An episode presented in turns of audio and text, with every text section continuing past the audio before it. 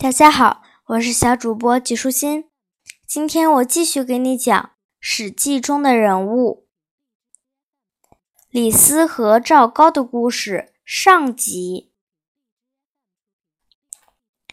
楚国上蔡人李斯，年轻时在郡里当小官，看见厕所中的老鼠都吃不干净的东西，一旦有人或狗靠近，总是惊恐万分。相形之下，粮仓中的老鼠吃的是囤积的粮食，住在大屋下，完全不必担心人或狗的惊扰。李斯感叹地说：“一个人会不会有出息，就像这些老鼠一样，全在于能否给自己找到一个好环境。”在李斯的观念里，最大的耻辱莫过于卑贱，最深的悲哀。莫过于穷困。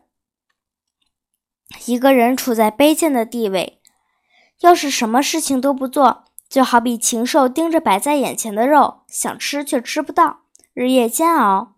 这样的人，空有一副能勉强行走的人模人样。于是，李斯拜荀卿为师，学了帝王之术后，来到西边的秦国。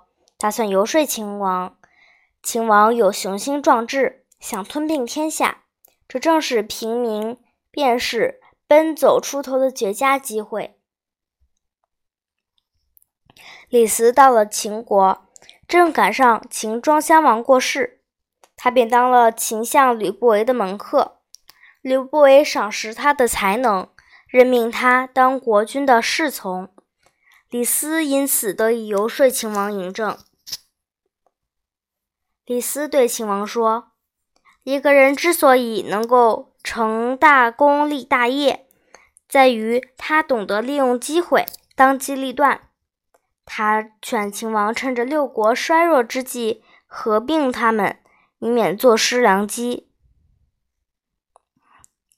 这话正合秦王之意，于是秦王命李斯担任相当于现在秘书长的长史。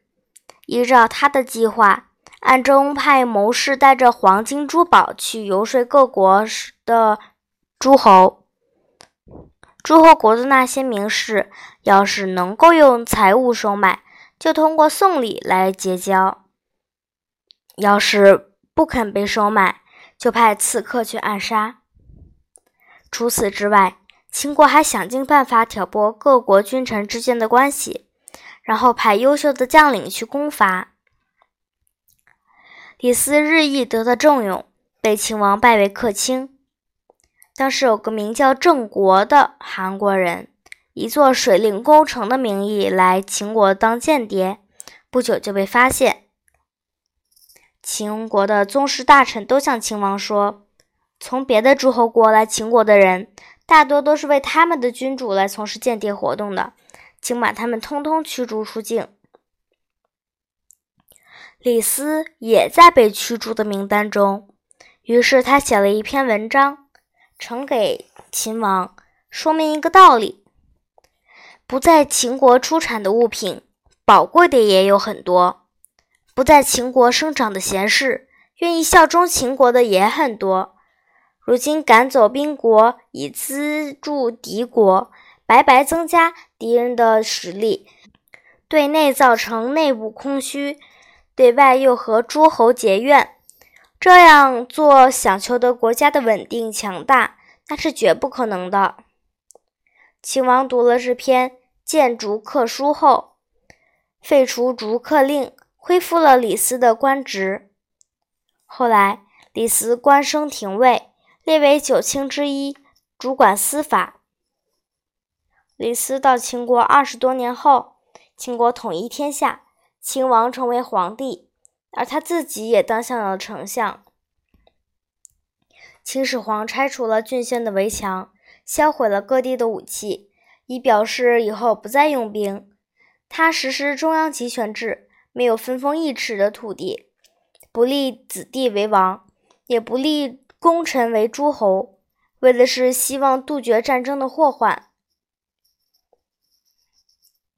秦始皇三十四年（公元前二百一十三年，皇帝在咸阳宫举办酒宴，仆夜周清晨等人在酒宴上颂扬秦始皇的威德。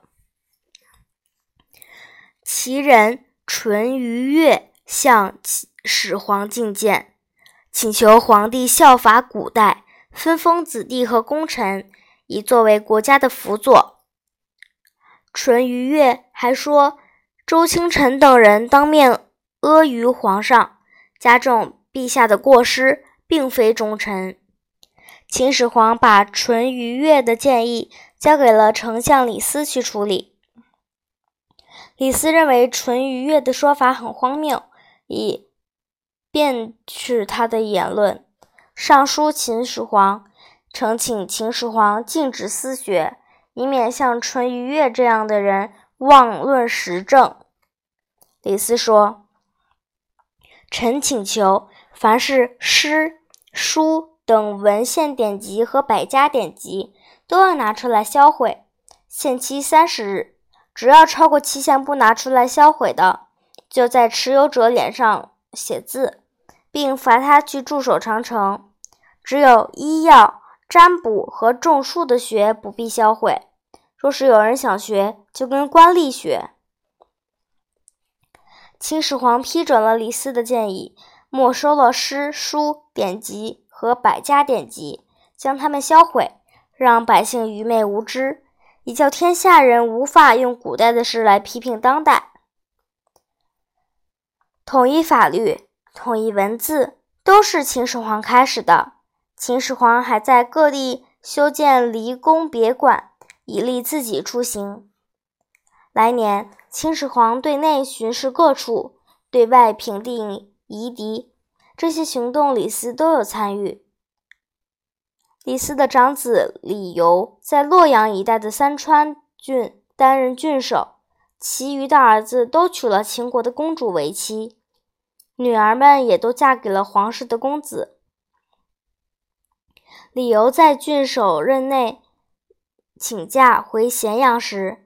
李斯为他办酒席，文武百官都前来给李斯敬酒祝贺。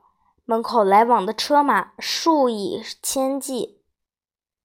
李斯感慨地说：“哎，我听荀卿说过，事情切忌发展过头。我李斯原本是上菜的平民，只是一个生活在李巷的小老百姓，蒙皇上不弃，提拔我到这个地位。”当今世上没有一个做臣子的能高过我现在的位置，真可谓富贵已极。事物发展到极点，就会开始衰败，真不知我以后会是什么结局啊！秦始皇三十七年（公元前二百一十年）十月，秦始皇出巡到会稽山，接着沿着海岸往北抵达琅琊。随行的有丞相李斯和监管皇帝印玺的中车府令赵高。秦始皇有二十几个儿子，长子扶苏因多次直言劝谏皇上，惹得皇上不高兴，被派去上郡当监军。当时上郡的驻防将领是蒙恬。这次出行，小儿子胡亥最得始皇的疼爱。请求随行，皇帝答应了，而其他儿子都没有跟随。几个月后，秦始皇来到沙丘，病得很严重。他命令赵高写诏书给公子扶苏，说：“把军队交给蒙恬，到咸阳来料理丧葬之事。”诏书已封好，还没交给使者，秦始皇就驾崩了。诏书和印玺都放在赵高那里，只有胡亥、李斯、赵高和皇帝身边的几个宦官知道秦始皇驾崩的消息，其余众臣都不知道。李斯认为皇上在外国事，太子还没有正式确立，应该先保密，因此把秦始皇放置在可供人睡卧的车里，凡是百官有事上奏或进献饮食，都跟往常一样。而宦官就假装皇帝在车子里批复奏章。赵高想扶公子胡亥当皇帝，以便自己掌握大权，便借机扣留始皇给扶苏的诏书，对公子胡亥说：“皇上驾崩，没有诏令册封诸公子当王，只给长子一封诏书。长子一到，将立刻继位，到时候您连一点封地都不会有。”这可怎么办？胡亥说：“原本就该如此。我听说贤明的君主了解自己的儿臣下，明智的父亲理解自己的儿子。父亲过世，不分封各个儿子，这有什么好说的？”赵高说：“不是这样的。当今天下的大权，任何人的生死。”都操纵在您、我和丞相的手中，希望您好好考虑。再说，让别人称臣与向别人称臣，控制别人与受人控制，这两种情况哪里能够同日而语？胡亥生怕违逆为人子、为人弟的孝义之道，也怕这么做会显得自己没有自知之明，心中仍在犹豫。这时，就听到赵高说：“时机啊，时机！短暂的，连盘算片刻的功夫都没有。就算背起粮食，跳上马背去赶路，都怕错过了时辰。”一听赵高这么说，胡亥便同意了他的计划。今天的内容就是这些啦，小朋友，拜拜。